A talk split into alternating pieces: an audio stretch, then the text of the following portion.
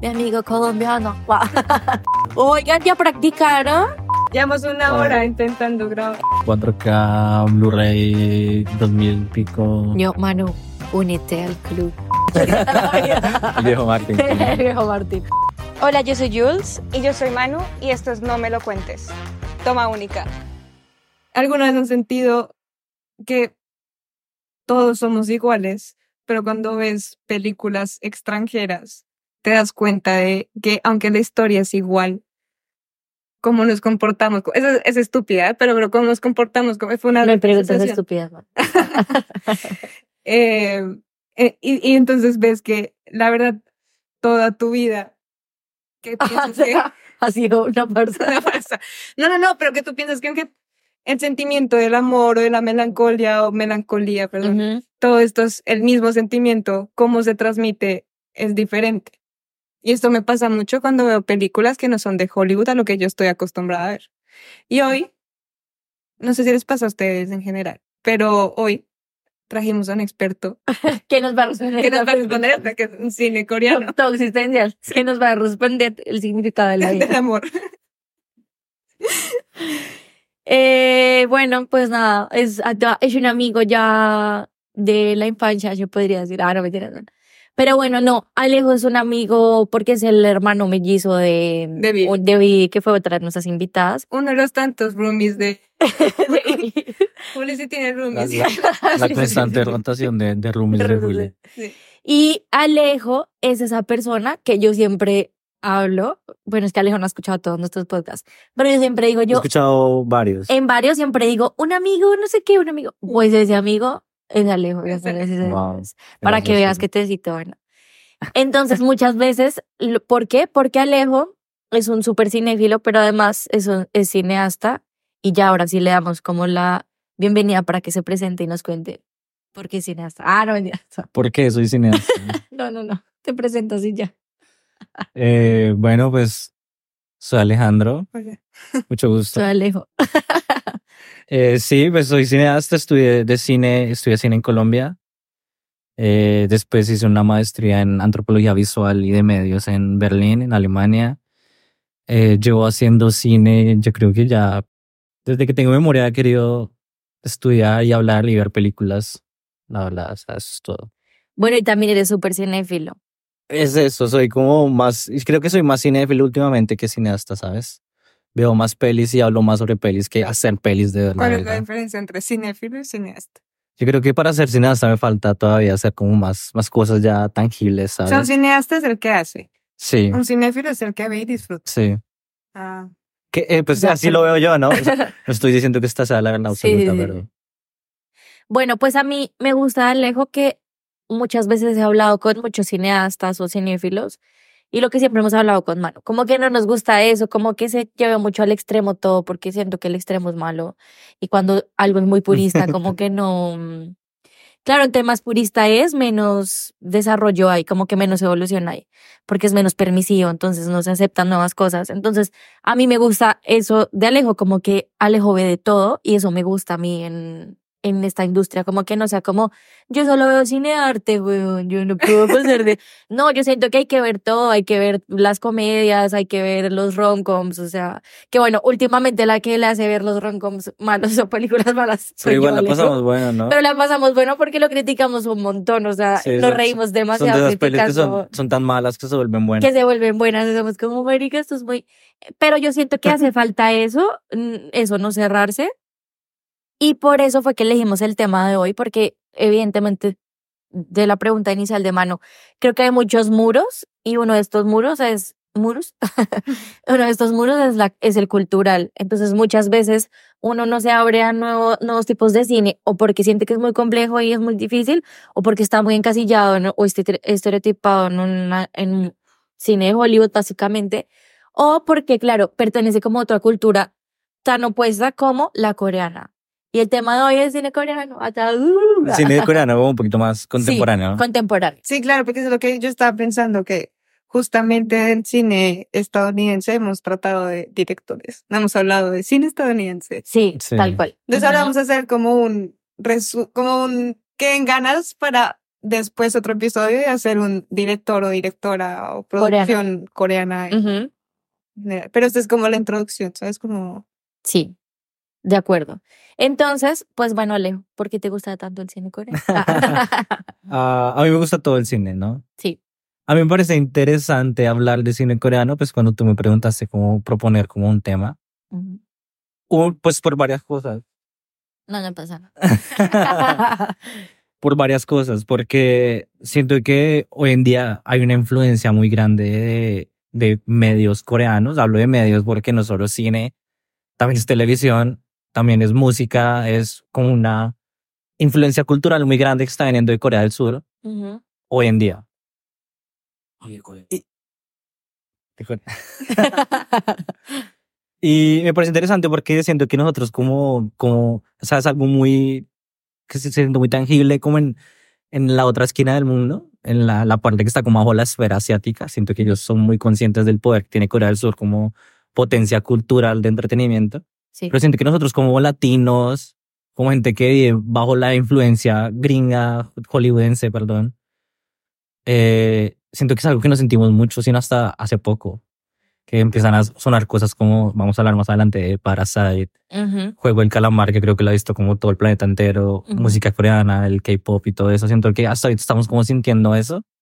Y me parece interesante porque es un movimiento que, que se está viendo ahorita reflejado, pero que arrancó prácticamente ya hace unos 20 años más o menos. Y eso me parece como, como cool, precisamente por lo que tú decías, porque son culturas que se sienten como tan lejanas a, lo latino en cierta medida.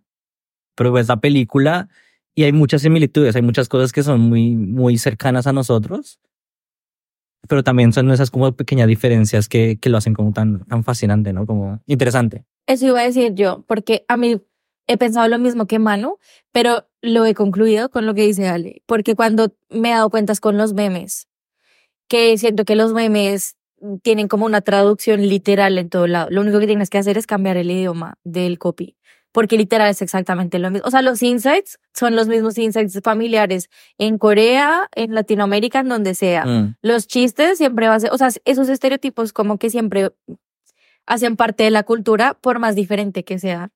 Pero luego ya cuando te acercas como a este tipo de, de películas o bueno, cosas que te adentran más de la cultura de otra, de otro lugar, si es más como, bueno, bueno, ya puedo entender por qué este estereotipo es así o por qué de pronto los coreanos. Pero al final siento que igual sí, sí somos muy lo mismo. Somos la raza humana. Pero evidentemente hay cosas, sí, sí, sí, evidentemente hay cosas diferentes. Y a mí, yo no sé qué me pasa con, el- no sé qué es, que veo como muy, o sea, como muy erróneo el, el cine coreano y es como que lo, lo, lo uno mucho, erróneamente también, a como todo lo que es muy otaku, que sé que no tiene nada que ver porque eso sería ya más japonés. Sí. Mm, ese es como, ese es, el- ese mezcla de culturas que tengo, así que supongo que a mucha gente también Sí, le pasará. sí, siento que hay una barrera grande para muchas Exacto. personas porque como que escuchas como el término cine asiático y te imaginas de una vez como, ah, Japón, Melodrama. China, melodrama, Italia, hay como Eso es lo que pienso, melodrama imágenes full. que te llegan a la cabeza inmediatamente. Y pues siento que hay mucho cine muy interesante que se está haciendo allá.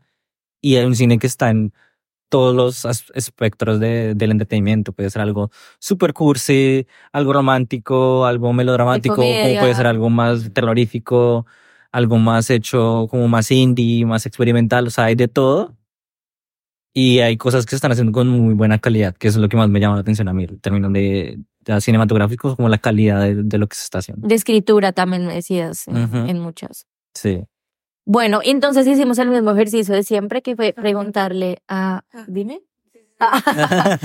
preguntarle a Ale como cuáles creen que no son, no, o sea, no son las mejores películas, no, sino simplemente como películas que Ale considere que están bien para empezar o que le han gustado mucho, que le parece interesante como por varios aspectos. Y Ale nos mandó cinco. Cinco.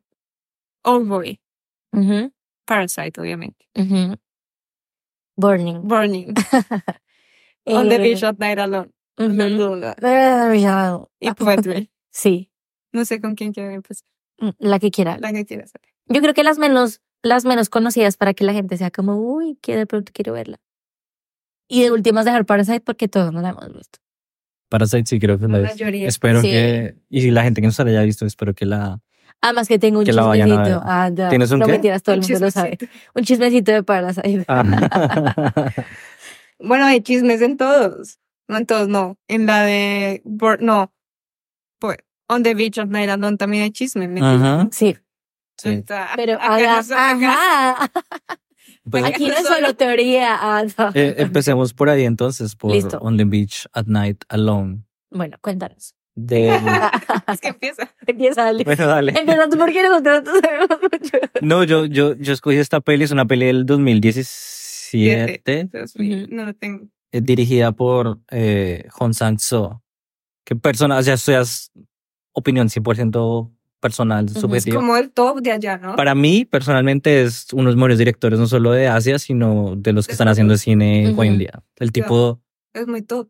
se hace una peli al año, una o dos pelis al año, bajísimo presupuesto, cosas supremamente sencillas, tres, cuatro personas hablando, Ujú. nada extraordinario, no muchas locaciones, pero la calidad de, de la escritura y lo que él hace realmente es, es, es increíble, para mí es increíble. Y esta película es, es de las primeras que yo vi de él en un festival de cine, no me acuerdo exactamente cuál, que me llamó mucho la atención precisamente por, por los elementos que le estoy diciendo, por lo que están... Es, es, es una historia bastante sencilla, son como conversaciones de gente y no sé, era algo como muy diferente a lo que venía viendo en el cine contemporáneo en ese momento y me llamó mucho la atención. También porque es una historia también que es un poquito personal también para él, ¿no? Sí, Ujú. acá está el chisme. Es que, Exacto. o sea, como quien que la cuente, como Sí, que se cuenta. metió con la actriz Sí. y la historia es literal. Cuéntalo tal cual. O sea, la historia es una chica está en un desamor, en una tusa amorosa Ajá. increíble. Y es su historia que se va a Alemania, como a buscar su ser, a pasar el tatusa. Y después yo no, yo creo que me perdí en, en el momento, yo no sabía que fue una affair que tuvo con un director. Y ella es actriz. Ujú. Y la actriz que interpreta a esa actriz es la que se metió con el director de esta película. Entonces, Que es el mismo que hace el Inception. director en la película. Sí, ah, ¿en serio? Sí, sí. Es en la última escena de la escena. sí, cuando están todos cenando ahí. Ah, ¿en serio? Sí. Ah, pues yo vi fotos del director. ¿Será que vi el mismo? Pues me perdí. Pero bueno, esta es la historia y es lo que dice. A mí me gusta, o sea, es lo que, como back to basics. Como que no necesitas mucho para hacer una buena historia de... Tal Exacto. Bueno, entonces estamos diferentes. A mí, lo- o sea, a mí lo que me parecía más impresionante y más difícil es cuando eh, ya tú, cuando escribes una historia, hacerla lo más sencilla posible. O sea, cuando la haces como tan legible y tan cero compleja, porque es lo que siempre hemos hablado con Manu, que es como hay un millón de historias de tusas, de eh, cachos, de un montón de cosas.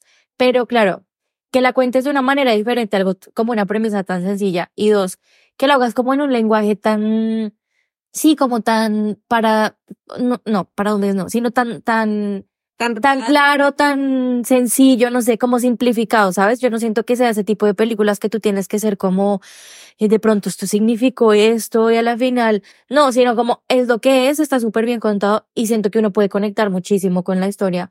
Así no te han puesto cachos nunca en la vida o lo que sea, siento que empatizas mucho porque eso, porque es un- siento que es un lenguaje muy sencillo, o eso me dio a mí la impresión, o sea, es como una historia muy, muy real, pero también los diálogos y, y, y las cosas como pasan así hayan sido real y esté basado en su historia personal.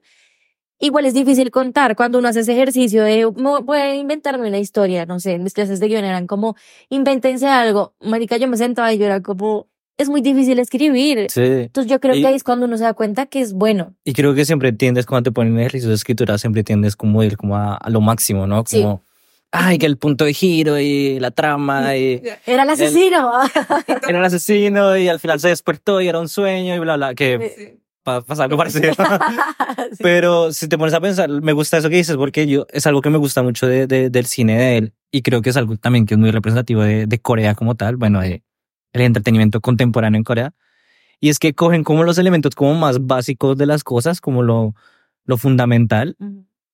Y lo hacen, o sea, no es como que ellos estén reinventando todo y están haciendo cosas que nadie ha hecho nunca en la vida, sino que este director en especial lo hace como, es hacerlo bien, es hacer lo básico, hacerlo bien, hacerlo universal, hacerlo interesante.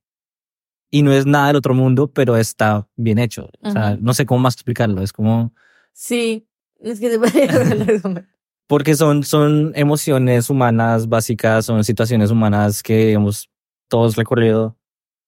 Y son situaciones que tienen mucha naturalidad. Ujú. como lo, o sea, la, la forma en la que él también graba las pelis, son como planos súper quietos, tirados a como a una esquina, la cámara como que no, no, no te está siguiendo al personaje todo el tiempo. Exacto, no tiene efectos, el sonido a veces inclusive es un poco... Es como lo que hablábamos de este movimiento. que ¿Del hablamos Dogma? ¿Dogma esto. 95? ¿Sí? Sí, es algo así. Claro que el Doma 95 creo que era un poquito más extremo ya de... De que No, se- no puedes que ni siquiera poner ve- una fucking luz, por lo que mejor Sí, dicho. Ya. Acá siento que sí es volver como a lo básico, como a lo mínimo, pero igual tiene una intención detrás de eso. Sí. O sea, no es como solo tirar la cámara y ponerla en cualquier esquina y ya no, sino que coge un plano, le parece bonito, la deja ahí, pero funciona para lo que es, ¿sí me entiendes? Sí, para la historia. O sea, va, va, mm, concuerda. Sí. Y es sencillo, realmente es sencillo. O sea, es sencillo hacerlo, verlo, pero no es tan, digamos que no es tan obvio. Sí. A mí me pasaba, por ejemplo, también que mm, eh, cuando, claro, cuando ya tú lo empiezas a ver en el idioma original, me costaba un poco. O sea, como que entiendo que alguna persona que les esté escuchando, a toda alguna personita que quiera intentar ver, Pues yo me las vi todas. Que le- Bueno, date. sí, como que le dé la oportunidad, porque a mí me pasaba personalmente eso, como que yo era muy, uy, no, prefiero ponerla en inglés, ¿sabes? O sea, como, Mm. porque creo que el idioma también es otro muro denso. O sea, como que tú ya puedes estar acostumbrado al inglés o no, pero escuchar coreano es otra mierda totalmente diferente. Y eh, es que la entonación, el como ellos hablan, que también a veces me parece que es un poco nasal. O sea, siento que eso también, claro, te tienes que acostumbrar, pero creo que al final cuando nos acostumbras, como enriquecedor, ¿sabes? Es como, Sí, sí. Sí, pero al comienzo me pasaba que yo era todo, ay, no, qué pereza.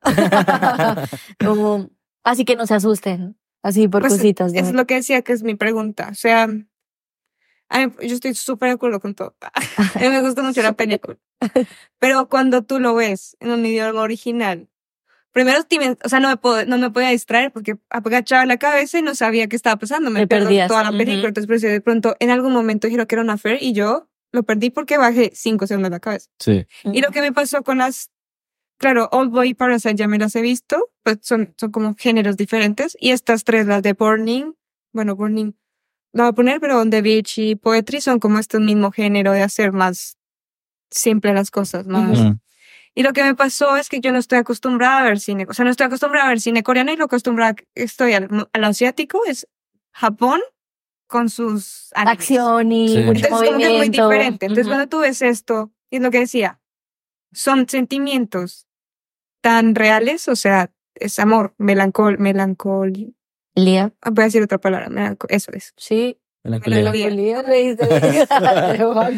Y no- frustraciones, incomodidad, pero al no poder saber que ellos se comportan así algunas cosas, para mí era incómodo, era como, no entiendo. O sea, como que algunas O sea, como que acciones para sean muy fríos, Sí, que claro, sean entonces muy... digo, sí, eso o soy yo que estoy acostumbrada, como, por ejemplo, lo noté porque hay escenas en, en On the Beach que son como, esto es normal, o sea, esto es normal, o sea, cuando alguien te abre la mano, hay una escena que un chico le da la mano a la protagonista y ella se queda como mirándolo y después le da la mano. Y Mm. yo sé cómo es, se supone que son amigos, ¿eso pasa? O sea, ¿sabes como que me hago estas preguntas de, así es su cultura, en verdad, que se dan la mano, como que todo es tan Sí. incómodo, pero no sé si es por el, claro, por el, por el simple hecho de, del, Del director. no, no, no, del lenguaje, de lenguaje. Ah, de la del lengua, lenguaje. de la- del idioma. Yo, creo que definitivamente hay, hay cosas en el lenguaje que difieren de, de cómo nosotros nos expresamos. Y que para nosotros, o sea, la- no solo la- la- las entonaciones, sino las expresiones que usan, para nosotros son como diferentes. Y entonces, sobre todo nosotros como latinos, que tenemos como una forma muy específica de comportarnos. Ujú. Claro. Y es, es, eso es lo curioso, que es casi como lo opuesto en, en algunas cosas, ¿no? Ujú. Nosotros somos como muy extrovertidos, desmedidos, apasionados, nos gusta expresarnos muy fuertemente. Muy Y obvia- amoroso. obviamente estamos generalizando acá, pero allá como que es muy, todo un poquito más contraído. Sí. no eres tan afectuoso. Yo me acuerdo que vimos una peli eh, hace poquito, no sé si era coreana, pero es de la chica del hijo que se ahoga. La japonesa. Ah, era japonesa. Ah, mierda. Bueno, ahí va, ahí voy yo con mis. Pero bueno, no importa. Igual no es que tampoco se parecen un poco igual las culturas. Y cuando pasaba eso, ¿te acuerdas que éramos como Marica la deja, ¿por qué no reacciona? ¿Por qué no llora? ¿Por qué pasan estas cosas? Sí. Que estoy completamente segura que obviamente son culturas completamente diferentes la coreana y la japonés, pero que creo que sí, obviamente hay culturas hermanas, obviamente. Sí, como que estemos Y- súper lejanos los argentinos y los Ex- sí, colombianos, hay cosas que... hay culturas, sí.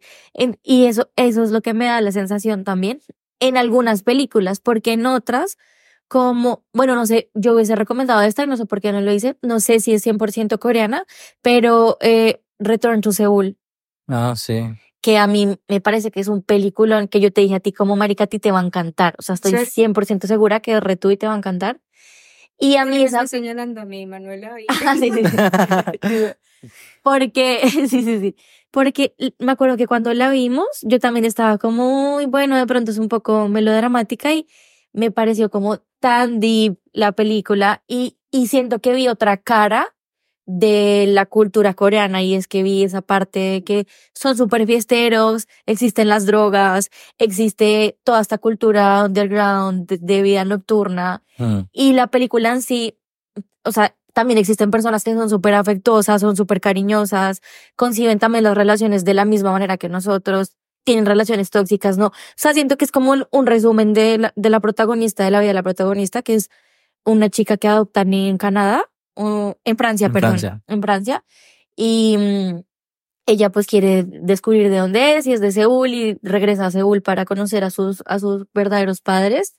Y en esa travesía, ps, marica, cuando se encuentra con el papá, o sea, es que son cosas súper fuertes. Yo no sé por qué no la recomendamos, No se me ocurrió, la verdad. pero bueno, no sé si estoy exagerando muchísimo. no, pero tienes toda es- razón. Es una película relativamente nueva, es del año Es pasado. del año pasado. Pero lo, lo, lo curioso de lo que tú dices es que la película, creo que la, la directora se crió en, en Francia, ¿no? Sí, Pero es una película coreana, es Coreana. rodada en Corea, actores coreanos, crew coreano. Claro, pero eso es lo que justo hablaba con Cristina, que no- hay muchas cosas que tú dices que son 100% coreanos, entonces no cogen, no, no cogen de otras culturas, Mm. que son como estas las que vemos ahora. Pero ya con la que directora que se ha creado en otra cultura, la, la percepción de cómo ven las cosas es diferente. Y, eso, eso es un tema que también quiero comentar con respecto al cine coreano en general. Bueno, el entretenimiento coreano en general. Y es, y es eso, es. No es, es, es, es que ellos toman mucho de, de lo que les gusta de, de Occidente, ¿sabes? sí, Sobre todo en las películas más de género como Old Boy y, y, y Parasite. Toman mucho de inspiración de directores hollywoodenses, de películas de Hollywood. sí, el mismo Kim Won-yu lo dijo con Martin Scorsese, que literal el man repro- no reprodujo, sino que se inspiró en muchísimas cosas que Martin había hecho. Martin, mi mejor amigo. Sí, iba a. El viejo Martin. sí. El viejo Martín. Sí, sí, sí. Bueno, entonces digamos que recomendado alterno. Eh, Return to Seoul. Seoul es Una muy buena peli, sí, es verdad. pasadísima. Se la tienen que ver. Es, Bueno, es Pero siento que lo que tú dices pasa mucho en las películas de, de Hong Sang-soo, el director de On the Beach at Night Alone. Pues o- si yo pudiera las recomendaría absolutamente todas. Todo- Bueno, Sí. podemos hablar de él en otro episodio. Podría, Cambiamos este. podrían. Si quieres. Hasta acá se le. Ah, Y, y, y es eso, él, él siempre como que te está mostrando como la otra cara de, de, de la cultura en, en Corea y la sociedad en Corea. Y son cositas chiquitas, es como una chica entrando un miércoles sola a las 3 de la tarde a ver una peli en un cine Ya. por allá metido en un barrio de Seúl. Y es como la chica viendo una, una peli francesa en los años 70, ella solita comiéndose su, su, su ramión o lo que sea. Y, y son cositas así pequeñitas como de la cultura, pero que no sé, se sienten como tan... No sé por qué hay una barrera como visual, no sé si a ustedes les pasa algo con usted, con, con, la, con la gente en Corea o en Asia, ujú. que a veces como que no, no divisamos como también ven como cosas muy de nosotros también, como muy, muchos comportamientos de, ¿cómo decirlo? Son cosas pequeñas, pero son comportamientos que son universales, siento yo. Ir a ver una peli solo, encontrarte con un amigo y en un restaurante, Sí. y emborracharte un día solo porque sí, Sí. eh, no sé, llorar en un metro, ¿sí me entiendes? O sea, estoy hablando de escenas que he visto en películas del man, Sí. que siento que son cosas que podemos imaginar en cualquier parte del mundo. Sí. Y que no pensarías que va a tener una película. Exacto, que no, no pensarías que fueran como el, el, el centro en una película en Corea, digamos, o algo así. Yo aprendí un término nuevo que no tiene nada que ver con esto, pero lo voy a decir. no tiene nada que ver. Vengo acá a chicanear. Pero es, de- es, es, alemán cuando vas a echar chisme tomándote un café. Lo aprendiste en ti. Sí. ¿Cómo es? Yo no sé. Creo que- No me Ay, acuerdo, pero lo vi es- bien. Coffee crushing. Algo así. Ay, sí, es coffee, coffee crushing. ¿Fispragen? Coffee spragen. No sé. ¿Ah, tú sabes alemán? Sí, pero no es el término. Claro. Mira, pues este Alejo vivió tres años en, o cuatro. Y dos años y medio en Berlín. Eh, ay, bueno, se los, que se los quedo viendo, pero es como coffee crushing, algo así. y es como el, el término que usas cuando te vas a ver con una amiga a tomar café, pero específicamente a echar chisme. Y me encantó. Y yo dije, como marica, los alemanes echan chisme. Son cosas así, ¿cierto? Exacto, o sea, por eso no tiene nada que ver, pero tiene que ver. A mí siempre, como- siempre me pasa en las películas de Hong Sang-soo y es que suena como un poquito como...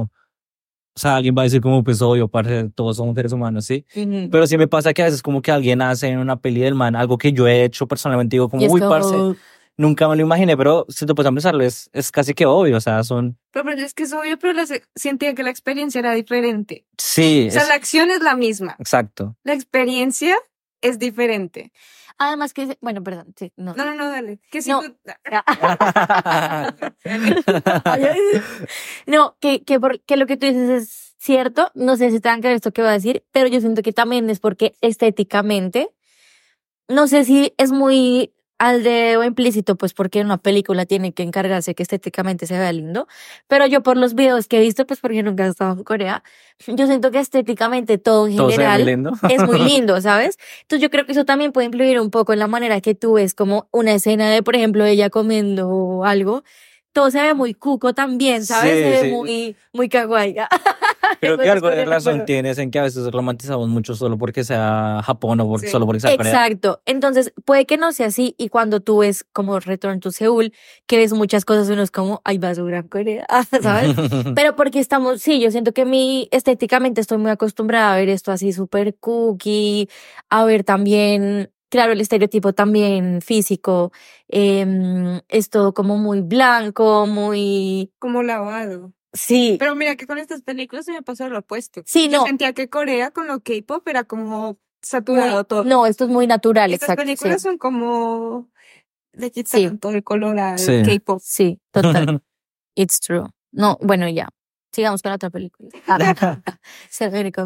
Yo, yo, o sea, Ah. cerrando el comentario, pues no de la peli, sino del director como Ujú. tal. Sí siento que, que cualquier película que cojan del tipo creo que los va a sorprender bastante. A mí personalmente me gusta mucho y quiero contar con una pequeña anécdota, no sé si esto vaya a caber en el podcast. Obvio, ¿no? sí, obvio, sí. Ah. Todo. No, sí, sí, sí, sí, sí lo vi en, en el Festival de Cine de Berlín. Ay, qué cool. Pero eso no le Ay, eso, no- Iba a eso contar es importante. el año pasado acá en Barcelona, no me acuerdo exactamente en qué festival, trajeron la última película de él. Se Ujú. llama World Up. Y compramos las boletas para ir a ver la peli. Estaba súper emocionado porque la película hasta el día de hoy todavía no salió en ningún otro lado. Ujú. Y fui a ver la peli súper emocionado y, eh, y resulta que la peli, pues, en coreano, con subtítulos en catalán. Ay, no. Entonces, me, me, me, me, me- imagínate una película de este man que son diálogos y diálogos y diálogos y diálogos. No entendía absolutamente nada de lo que estaba pasando. Y aparte que la estructura de la peli es súper rara porque es como una casa y es un tipo que va bajando, como va, va conociendo una casa y va subiendo por los pisos y después empieza a bajar, pero cada situación que ocurre en cada piso no es como temporal de la otra, están Ujú. ocurriendo cosas diferentes con personas diferentes, súper raro, súper loco. Yo no entendía nada y aún así estaba fascinadísimo por la peli. Lindo, wow. Yo, wow, un genio. Pero lo que me refiero es eso, como hay, hay cosas que, que van más allá del, del lenguaje.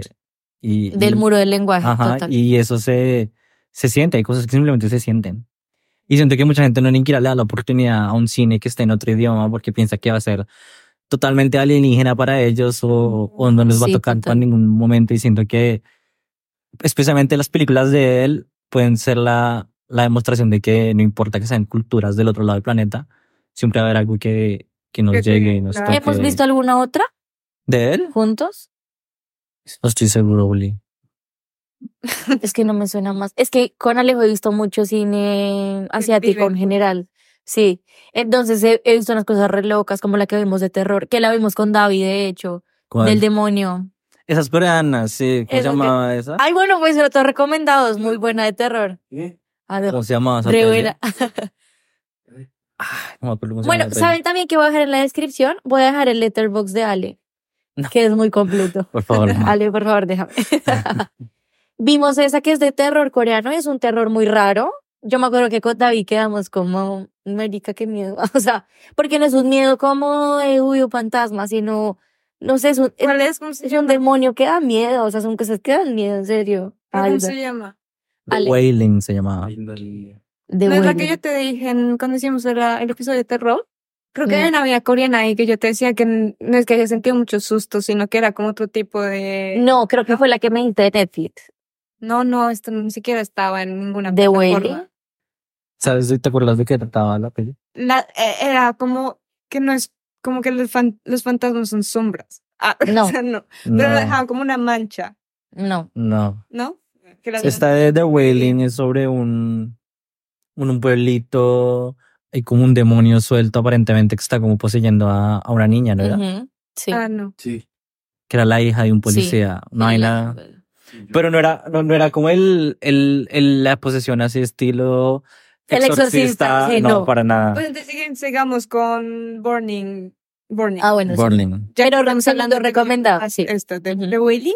The Wailing. The sí. Wailing. 2016, creo.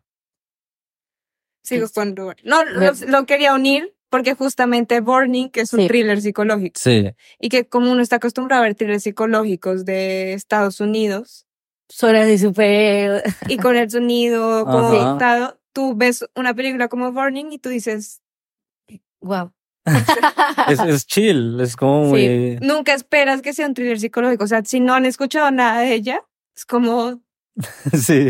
o sea, me sentí perturbada, pero no es por el sonido, no es porque saliera sangre, no es porque, sino que simplemente la historia te lleva a la perturbación. de- Y es una historia bastante, creo que está basada en un libro de, de Murakami, de hecho, Ajá, sí. que no he leído personalmente, pero la- a mí la película me encanta personalmente también. Eh, sí, ¿qué, qué, qué más digo? No, siempre contamos. Perdón. No sé qué decir. Todo, ya.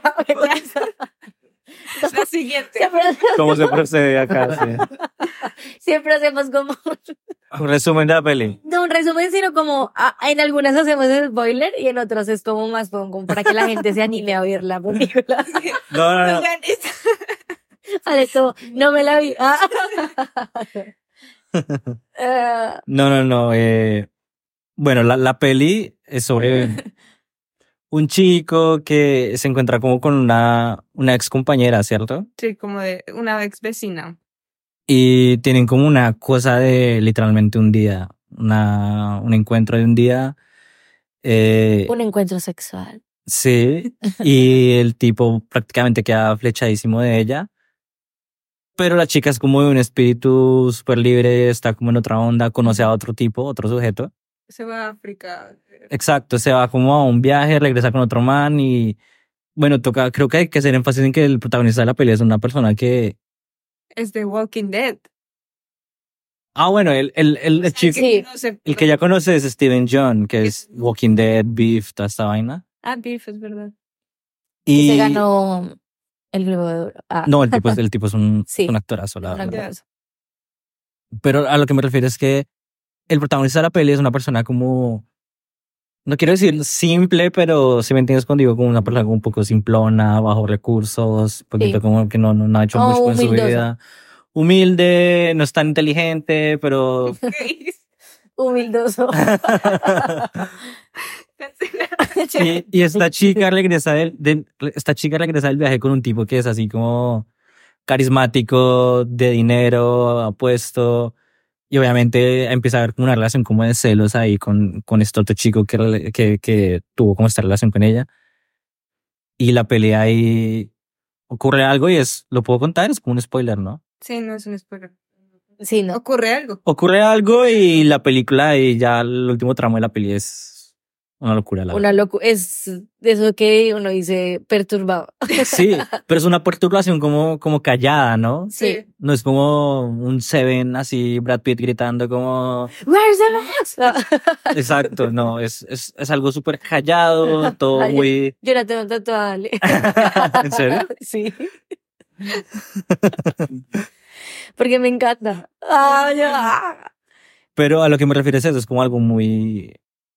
Muy, muy, sí, como muy Sutil. retraído, sí, sutil. Sí. Y que son películas que no terminan contando. O sea, como. No es que hayan entre líneas la sensación ni la parte filosófica que tú decías, Julico. No es como si tú tuvieras que buscar ahí, no, ¿y qué significó? Sino que en serio dejan entre líneas la historia de por sí. Mm. O sea, creo que en todas pasa que, o en las tres, tres, que pasa que te cuentan toda la historia, pero hay muchas cosas que te dices.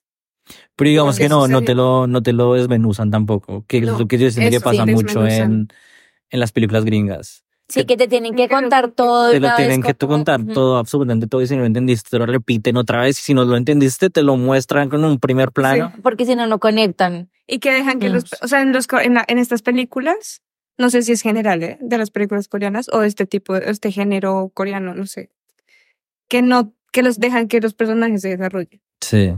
Que es como, tú no sabes quién es hasta que llegues hasta el final de la película y entiendes el personaje. Sí. Entonces como que te quedas ahí mirando y tú dices, ah, vale, Mm, super agree. ¿no? No lo había pensado, sí. Sí. Sí, no te lo dan, no es que tú veas como el gran desarrollo del personaje, pero no es que no esté mal hecho, sino que en verdad tiene que haber como una acción poderosa y no de gratis te vas a enterar de todo lo que lo que dice Ale, como que es muy desmenuzado, es como muy que te tienen que contar como todo el contexto, así como bueno, súper chistoso, pero hay diálogos que son así re, claro, estoy muy triste porque nuestro padre falleció el año pasado en un accidente de, y eso dejó muy mal a la familia, es como, como para que la gente entienda a qué nos referimos, como que podrían haber este tipo de desmenuzados que serían más como en el guion, ¿no? por decirlo así. Mm. Y hay otros desmenuzados que son súper visuales, que son como que te tienen que mostrar paso a paso que si una escena te vas a subir a un carro, pues entonces te muestran el plano del pie subiéndose y Mm. ella sentándose. Y a veces eso no es tan necesario en el cine, pues porque también la idea es que tú pues trabajes un poquito. Sí, es, es, es como tratar al espectador de tonto y, y la gente no es tonta, o sea, la gente las, las coge y, Exacto. Y, y en estas pelis son muchas cosas así, o sea, no sé, tienes razón, no sé si es algo como del cine coreano en general, pero sí siento que por lo menos con estas que escogimos es muy... Dejan que las cosas sucedan a su ritmo, Fluyan. fluyan, no son aburridas, pues para mí no, personalmente no creo que sean aburridas. A muchas personas puede parecer aburrido. Es eso, puede que para mucha gente sea un poquito lento, pues Sí. por lo menos estas últimas dos de las que hemos O sea, hablado. si alguien te vende un thriller que va a ser lento y silencioso, muy probablemente muchas personas se caen del plan a ver esa película. Exacto. sí. Pero a mí, yo, yo personalmente la recomendé, pues, uno, porque la peli fue, tuvo bastante éxito en términos Sí, de, internacionales. de, de, de festivales internacionales y eso. Pero dos, también porque eh, Lee Chandong, que es el, el director de la peli, siento que es un tipo también que, que hace mucho lo que hace Hong Sang-soo es coger las cosas a su mínima expresión, pero hacerlas muy bien. Sí, Ya. porque esto literal es un cosas súper universales. Exacto. Y Una relación, celos. Creo es, que es una familia. historia bastante Sí, universal. O sea, no solo en el cine, en, en la vida real, Sí. sino en la, la literatura por años, inclusive. Sí. Sí, pero el man hace unas cosas tan, tan chiquitas con cosas, o sea, hace unos detallitos tan, que a simple vista son tan pequeños, pero que dicen tanto de, de un personaje, de una acción, de una escena. Me acuerdo mucho cuando, bueno, no podemos darle spoiler, ¿cierto? Ah, pues cuenta este. Bueno, no es un spoiler, en la escena en la que están, es el, el chico este que trajo a la chica que ya conoció en Sudáfrica. Nos damos cuenta que es coreano porque no nos sabemos en ningún. sí. Sí, literal, es la primera vez que yo no digo, eh, es Scarlett, del esposo de... No, sé. No, y lo otro es que muy probablemente estemos, bueno, yo esté pronunciando muy mal los nombres de los directores. El chico de la chica. Sí, sí, sí. Eh, Steven Young sí. está, habla- está con sus amigos y, y trajo a la chica con él. Y está el otro pelado también como viéndolos como desde lejitos. Ujú. Y la chica está hablando, está contando una historia. Y el tipo literalmente como que la cámara se queda en él. No estamos poniendo cuidado a lo que ella está diciendo, pero el tipo está así como mirando para otro lado y hace como un bostecito, así como Mm, medio sí. aburrido. Y es algo tan pequeño que ya después al final de la peli, cuando entiendes lo que pasó y lo que ha pasado, es como, wow, te contó mucho de un personaje solo como con un plano de un tipo Sí. bostezando. Y es algo que, o sea, estoy hablando muy mal del cine gringo. Obviamente estoy generalizando, no es así en todo lado, pero siento que a veces el cine gringo es algo que no se molestaría ni siquiera como en, en mostrarte, como en Sí, detenerse no ahí, perdería el tiempo en detalles. cosas así. Yo siento que eso pasa mucho en Parasite, por ejemplo. Como... Sí. Sí. Ah, bueno, yo solo quería decir de esta película, ah, que no mentiras, que en general siento que uno también tiene esa idea errónea del cine asiático en general, digo asiático porque no sé bien de dónde, pero muchas películas asiáticas de terror o de thriller psicológico o de más o menos suspenso, creo que siempre ca- recaen en ese cliché como el aro, como este tipo de películas que son ya muy... Eh, también hubo un- una muy famosa en Netflix que no me acuerdo el nombre y es coreana de terror que, que con David no pudimos seguirla viendo porque estaba muy densa. O sea, era súper sangrienta. Muy, muy gráfica, sí. Sí, súper gráfica. Y no porque a mí me gusta el gore, pero no, pero es que era ya, o sea, el sonido era muy fuerte, todo era muy fuerte, había muchos gritos que yo era como, uy, no, o sea, no. Y creo que esto es como todo lo opuesto, ¿sabes? Como que se podría meter en esa categoría de, no sé si embellecimiento, pero, pero era como, o sea, sofisticación, yo aprendí a decirlo.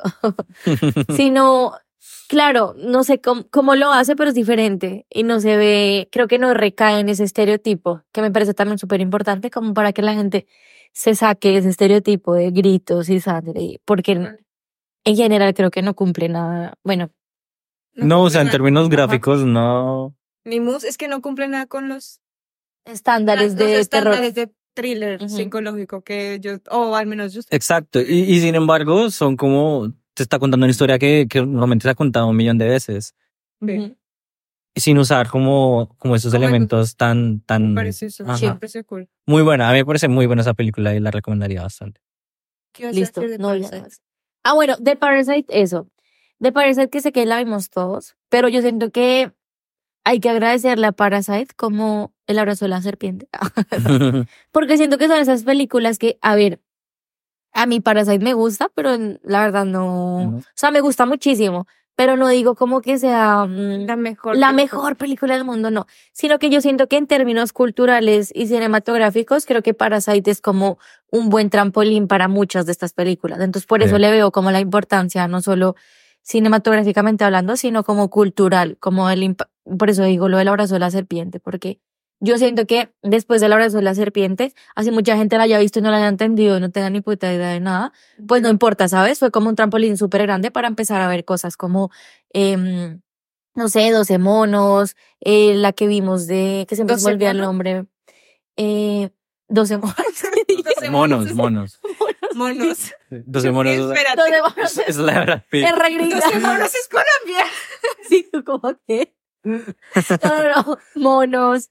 Eh, esta que vimos súper buena, que la vimos, que es de Netflix nueva. No de Netflix, sino que es el chico que va a buscar los terrenos de su abuela. Ah, Los Reyes del Mundo. Los Reyes del Mundo. Eh, bueno, un montón de películas tipo Virus Tropical. Virus bueno, tropical serie. un montón de películas que yo digo como, o sea, que yo ahí es donde le veo como la relevancia cultural, que digo como, marica, claro, quizás ya existía mucho de ese cine en, en Corea, pero no teníamos ni puta idea. Mm, Entonces siento que está, o sea, que siento que es muy importante culturalmente y también en este, en este tipo ya de ejemplos que estábamos hablando que Ale nos estaba contando, siento que Parasite lo hace mucho porque Parasite no es tan eh, literal con las cosas, ¿sabes? No es como que te cuenta todo y te lo atas contás, no, sino como que hay muchas escenas que tú tienes que pensar como y fijarte en los detalles, como que creo que es la escena que ma- como del punto de clímax, que es como cuando el man está conduciendo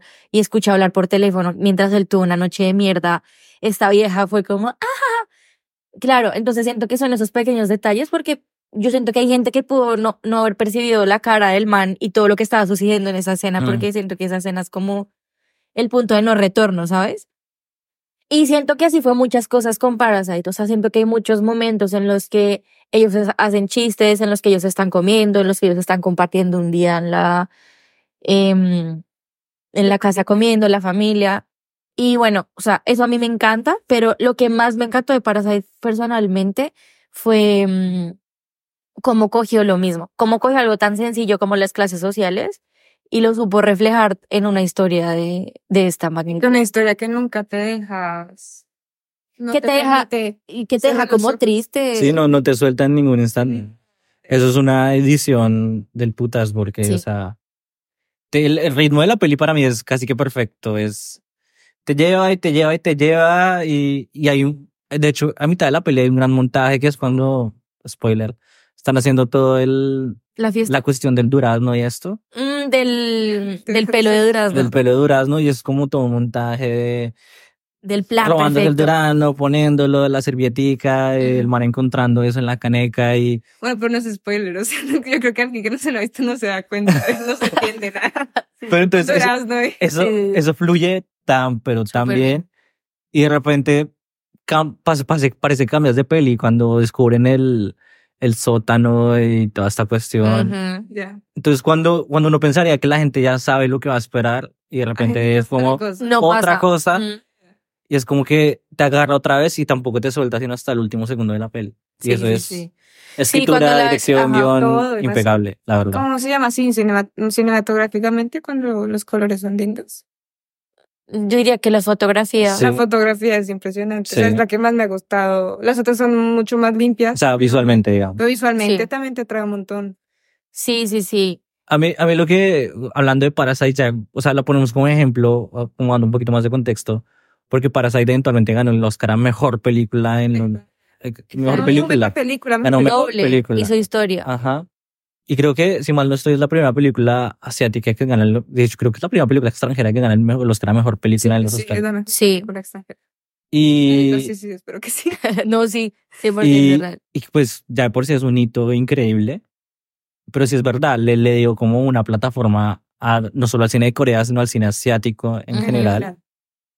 Y siento que es como una culminación, porque este director, Bong Joon-ho, es quizás el director más importante del cine contemporáneo coreano.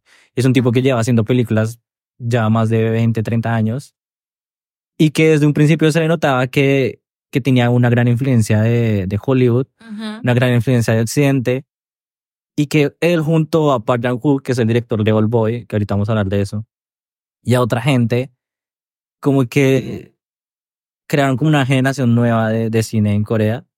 La estaban rompiendo con cada película que sacaban. La estaban Ujú. rompiendo. Sus películas, de hecho, fueron muy influyentes en otras películas gringas, las de ellos.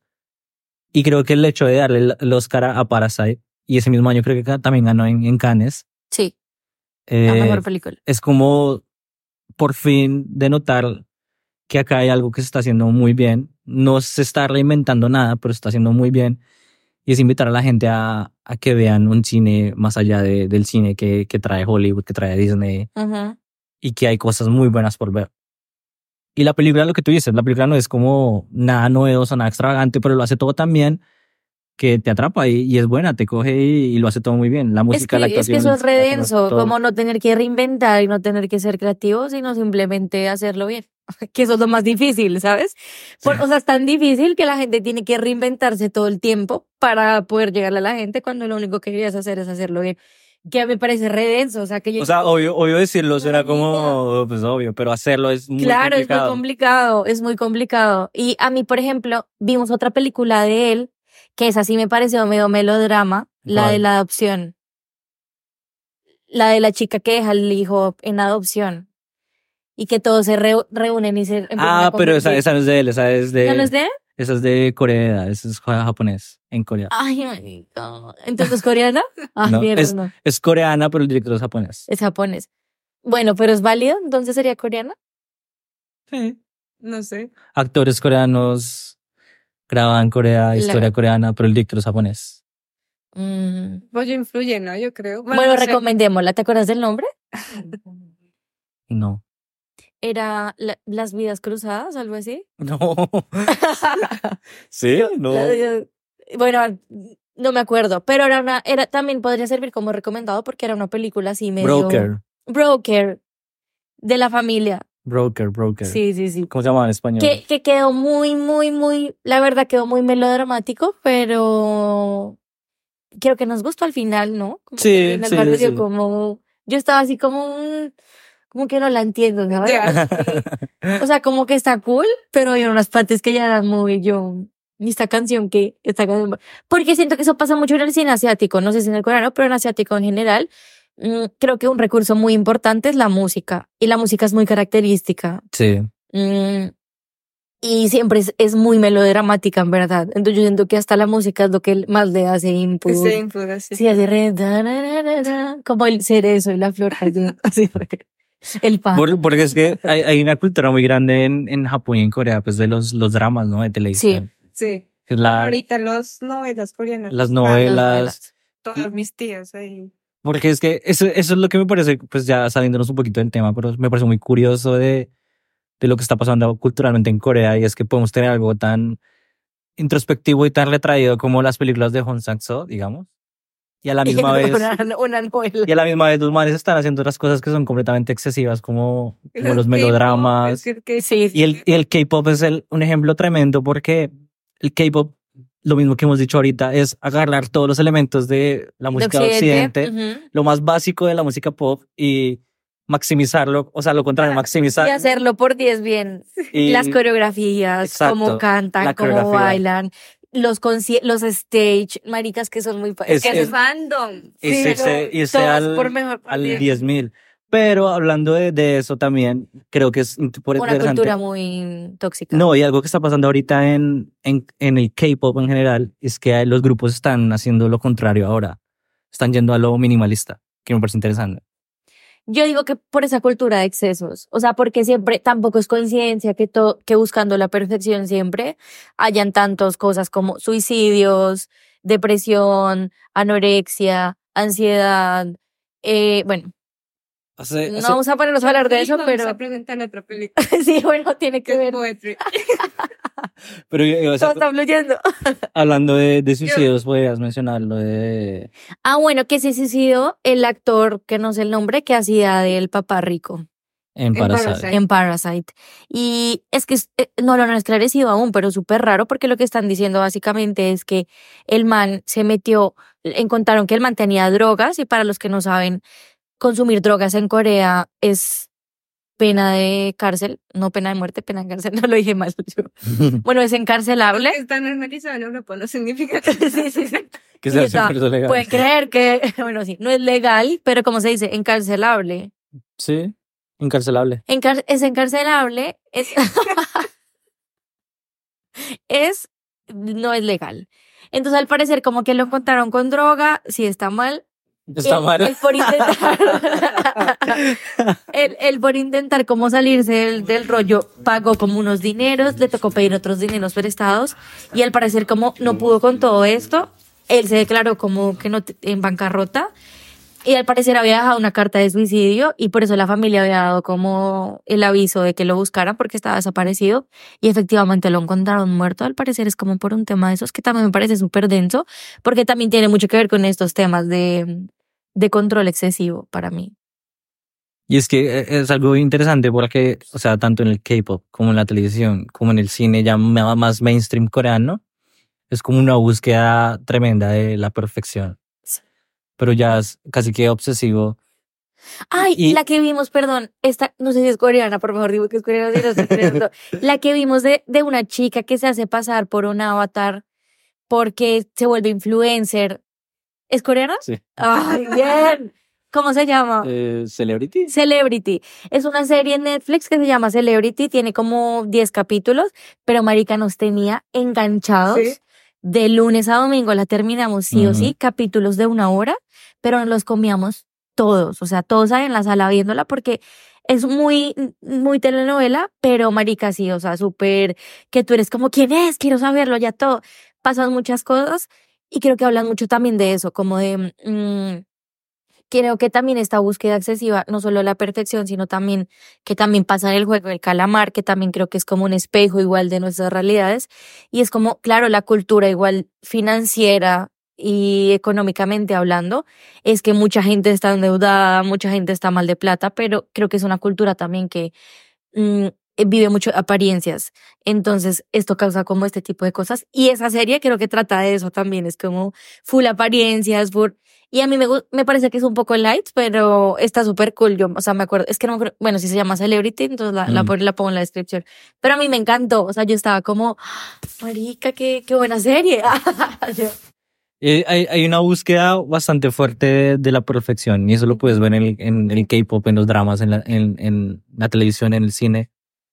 Pero eso también va a costa de algo, y esto es una realidad en la industria de entretenimiento en Corea del Sur, y es que ah, los horarios de trabajo son muy largos para los realizadores, actores, cantantes, eh, cineastas. Eh, los salarios también son bastante bajos y hay una obsesión por estar eh, desarrollando mucho contenido muy rápido y muy en gran cantidad. Ujú, masivo. Sí. Ya quieren ser el próximo Hollywood. Y es, es eso, es lo que yo siento. Esto ya es una opinión personal, pero siento que es una, es una guerra de influencia cultural. Sí, o sea, quieren ser, quieren entrar en la competencia de Bollywood. Exacto. Y, y, y creo que la, la, la cuestión es que lo están haciendo. o sea, es horrible porque obviamente hay gente que está trabajando, se está rompiendo la espalda, hay gente que está teniendo problemas psicológicos, Ujú. hay, hay una tasa de suicidios en, en el mundo de entretenimiento en Corea que es muy alto. Pero, pero al mismo tiempo está funcionando porque Parasite fue un éxito rotundo, el juego del calamar fue un éxito rotundo. Lo que están haciendo, está, lo están haciendo. el K-pop, el es un éxito rotundo, o sea, es una, es una mierda, pero en cierta medida, pues, está haciendo que la gente se esté fijando en ellos, ¿no? Sí, total. Y obviamente, creo que también, en cierta medida, también ayuda al surgimiento de, de otras personas que también puedan realizar cosas como a los márgenes de esto, como Hong Sang-soo, el director de On the Beach and I Alone, como Lee Chan-dong, que son películas más indies, no son como del, del establishment coreano, ¿sí? no es como el mainstream, son como más indie, que son cosas también muy llamativas Sí. a mi parecer. O sea, es un síntoma de que hay una industria fuerte. Siento yo.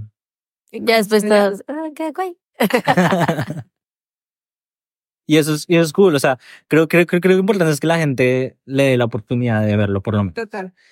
Por la cantidad de, de contenido que hay, por la cantidad de cosas que están haciendo y por la cantidad de, de niveles de lo que están haciendo, creo que alguien, sea quien sea, va a encontrar algo que le haya gustado. Sea el cine de terror en Corea, sean los dramas, sea el K-pop, sea el indie, sea, sea lo que sea, algo va a Algo encontrar. Y, y eso es lo, no sé, me parece interesante como ver, encontrar algo, mirar, descubrir. Bueno, y, te- y por último, Alcanzamos habla Mar. una Sí, hora y media. no, pero recuerda que duramos 40 minutos. Ah, vale. entonces, entonces está bien. Una hora. Así. No, sí, o sea, seguimos con Poetry o el Boy, que no son que nos faltan. Ay, es que no, sentía no, que podíamos terminar ahí esa reflexión de ir de lejos para comer al final. perfecto. Pero se puede, O sea- se puede copiar y después poner. ¿no? No, dale, dale rápido. ¿Qué? Dale rápido. Poetry? yo, Habla- yo creo que es mejor hablar de Old Boy. No Old sé. Boy. ¿O prefieres Pues hablar que de Poetry ya, ya, ya hablamos de Lee, Lee Chang-dong. O sea, Poetry se la ven porque es del mismo director de Burning. Para y, quiero hacer un pequeño paréntesis. Poetry es literalmente, creo que una de las cinco películas favoritas que yo he visto. Es- todo. A mí me Oh. encantó también. O sea, me O sea, yo no la vi. Más que Burning, me encantó. Es- está, está, o sea, sonarle estúpido lo que va a decir, no me hagan bullying, por favor. Pero está en mi, en mi, o sea, cuando Letterboxd te dice como cuáles Sí. son tus cuatro, esa está en mis cuatro películas. ¿En serio? Me parece una obra maestra, Me gusta más que. Burning y que the Beach. Ay, la voy a ver entonces. No, yo no, no alcanzaba. Y creo que muestra otra Corea, ¿no? Una Corea mucho más machista. Mm. está cool. Y Old Boy. Ah, Old Boy. también Old Boy. Me la vi hace tiempo, pero me acuerdo de cosas y dije, ¿cómo que es esto? Old Boy, curioso que se hizo, se estaba haciendo al mismo tiempo que el director de Parasite, Bong Joon-ho, hizo antes Memories of Murder, ¿no? Que también fue otra peli que fue muy exitosa en Occidente y en el mundo. Y estaban haciendo un tiempo que Old Boy. Y siento que esas dos pelis son como las responsables como de, De que Parasite hubiera así. de que eventualmente 10 años después Parasite tuviera el éxito que es. Park Jang-woo, que es el director de Old Boy, hizo The Handmaiden.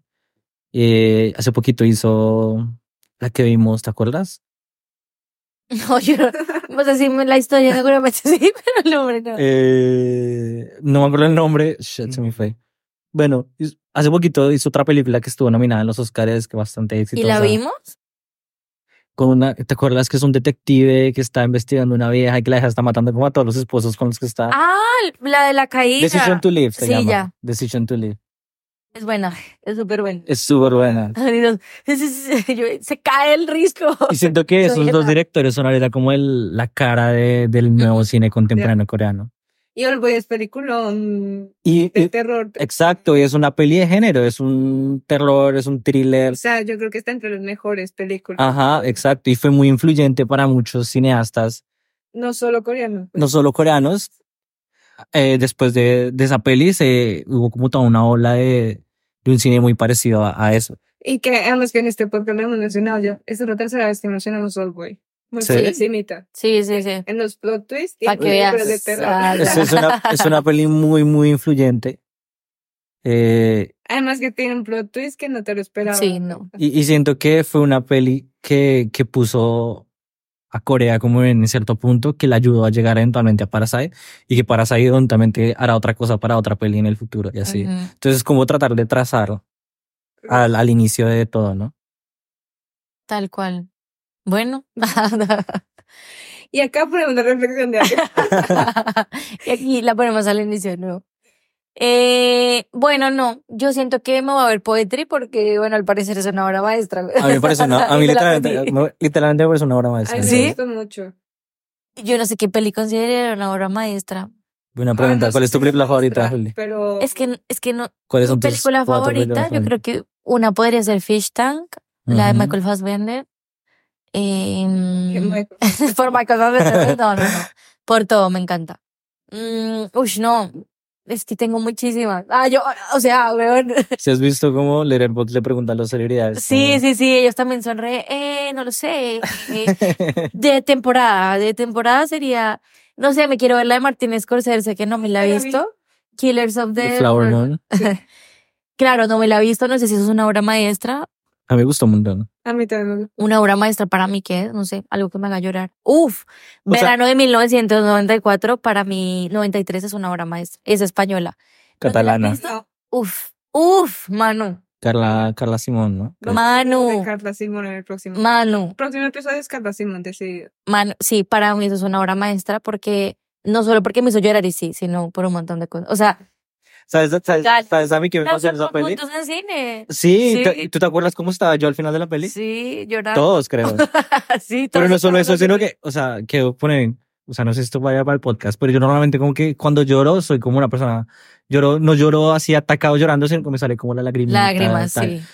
Literalmente, el momento en que se acabó esa peli, yo no podía respirar de cómo estaba llorando. Es que el final es, Te Sí. deja un golpe así en el pecho que te hago. es muy buena. Y yo no sabía que era catalana, yo pensé que era española. Es catalana.